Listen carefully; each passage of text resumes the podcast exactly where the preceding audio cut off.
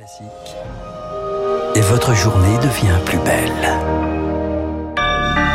Merci d'écouter Radio Classique. Il est 7h30.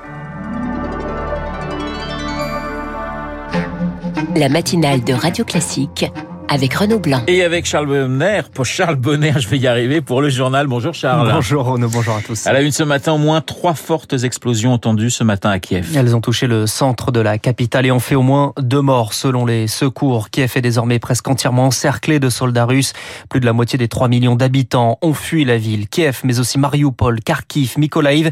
Les Russes n'ont pas encore lancé de prise d'assaut, mais organisent le siège de six grandes villes et menacent désormais d'en prendre le contrôle par les armes. Un assaut qui avant tout l'armée russe, selon Cyril Brett, chercheur associé à l'Institut Jacques Delors. Ne pas prendre les villes, mais seulement les encercler, permet aux autorités russes de s'éviter la peine de mettre en place une administration civile et donc de prendre la responsabilité de la population civile ukrainienne. C'est fait pour éviter un contact prolongé avec la résistance dans des situations de guérilla urbaine qui sont toujours beaucoup plus compliqué à réaliser militairement, tactiquement, politiquement et technologiquement. Les déclarations de la présidence russe sont très nettes.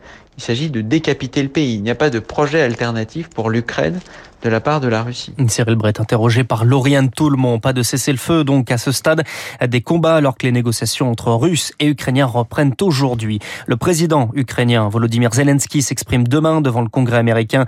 Une intervention pour presser son homologue américain Joe Biden de muscler la riposte.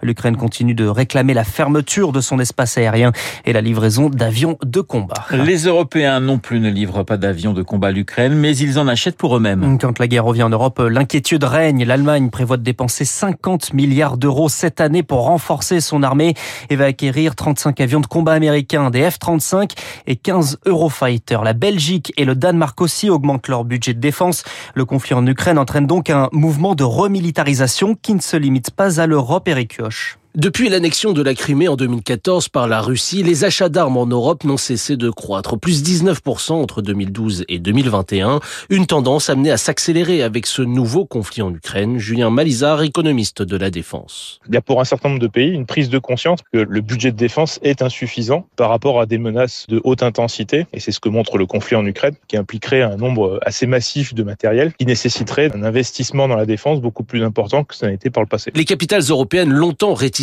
à dépenser plus, consentent désormais à atteindre les 2% de PIB réclamés de longue date par les États-Unis dans le cadre de l'OTAN. Cette dynamique se vérifie aussi en Asie. Pékin a rehaussé son budget de défense de plus de 7%. En réponse, le Japon et Taïwan augmentent le leur. Mais il est encore trop tôt pour parler d'un réarmement généralisé pour le géopolitologue Benjamin Haute Couverture. Il y a plusieurs pays et régions du monde tels que l'Amérique du Sud qui voient leurs dépenses baisser. Pareil pour la quasi-totalité des pays du Moyen-Orient. Il est sans doute risqué de parler d'un effet mondial. Ces nouvelles demandes venues d'Europe et d'Asie devraient renforcer l'industrie militaire américaine, déjà 40% des achats mondiaux et première fournisseuse d'armes de l'OTAN, mais aussi de Taïwan et du Japon. Les Européens renforcent également leurs sanctions contre la Russie. C'est le quatrième volet dans leur viseur cette fois-ci. 12 oligarques proches de Vladimir Poutine. De son côté, Moscou accuse les Occidentaux de provoquer un défaut de paiement artificiel de la Russie. Et cette guerre en Ukraine et ces négociations, nous en reparlerons juste après ce journal avec Renaud Girard, grand reporter au Figaro dans Les Spécialistes. 7h34 sur Radio Classique. Les avocats d'Ivan Colonna demandent une suspension de sa peine alors que son pronostic vital est toujours engagé. Hospitalisé à Marseille depuis son agression en prison, des manifestations s'organisent en Corse, des rassemblements qui finissent en émeute, en affrontement avec les forces de l'ordre. Le parquet de Bastia ouvre six enquêtes pour des dégradations et des destructions. Gérald Darmanin se rend demain et jeudi sur place.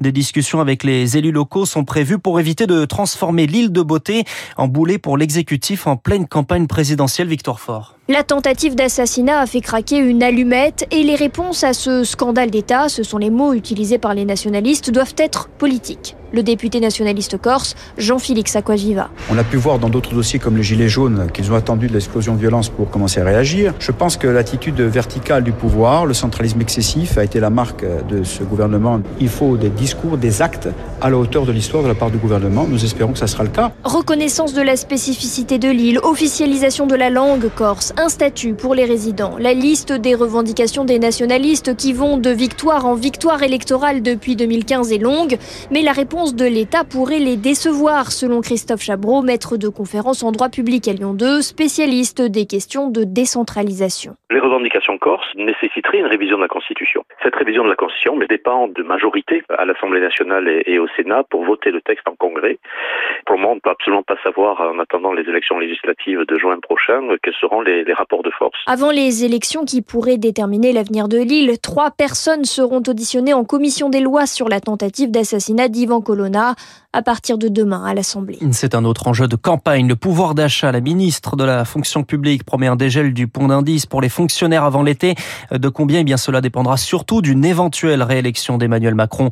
Le candidat président présente d'ailleurs son programme complet ce jeudi à 15h au doc de Paris à Aubervilliers. On ouvre la page santé à présent avec l'Asie qui fait face à une nouvelle flambée de cas de Covid. La Chine bat même un record 5280 cas en 24 heures. Ça peut nous paraître peu, mais c'est une première depuis le début de l'épidémie dans un pays où on mise sur la stratégie zéro Covid. En cause, le sous-variant d'Omicron, le BA2. 30 millions d'habitants sont reconfinés. Ça n'est pas le cas à ce stade de Hong Kong, pourtant la ville la plus touchée. Un BA2 qui se répand partout en Asie, selon Antoine Flau, le directeur de l'Institut de santé globale à Genève. Hong Kong est la première digue qui a complètement rompu et ça ne s'arrêtera pas. Tous leurs efforts euh, semblent un peu compromis aujourd'hui à cause de ce variant très transmissible, mais aussi qui semble être assez virulent pour euh, entraîner un débordement des hôpitaux, des lits de réanimation, alors que la vaccination était de plus de 80%. Et je pense que les Chinois ne savent pas eux-mêmes très très bien comment leur population va réagir à l'invasion du sous-variant BA2 qui semble très menaçant, euh, que ce soit en Corée, à Singapour, Singapour ou aujourd'hui à Hong Kong. Un propos recueilli par Rémi Pfister. Chez nous, on observe un rebond du Covid alors que les masques le masque n'est plus obligatoire ou quasiment plus obligatoire. 18 850 cas enregistrés hier, c'est 4 000 de plus que lundi dernier. En revanche, dans les hôpitaux, les chiffres semblent stagner. Moins de 21 000 personnes positives au Covid. On y revient avec l'infectiologue Anne-Claude Crémieux, votre invité Renaud à 8h15. Et puis on termine avec euh, du sport et deux Français qui brillent. le premier, c'est Gaël Monfils. Victoire de Monfils au Masters 1000 d'Indian Wells en Californie, 4-6, 6-3, 6-1 contre Daniil Medvedev, numéro 1 mondial. Jusqu'à lundi prochain, ce sera ensuite Novak Djokovic. Le deuxième français qui brille, c'est Karim Benzema, auteur d'un doublé hier contre Majorque avec le Real Madrid. Il devient ainsi le meilleur buteur français de l'histoire devant Thierry Henry avec 412 buts dans sa carrière. Merci Charles, Charles Bonner pour le journal de 7h30, 7h38 sur Radio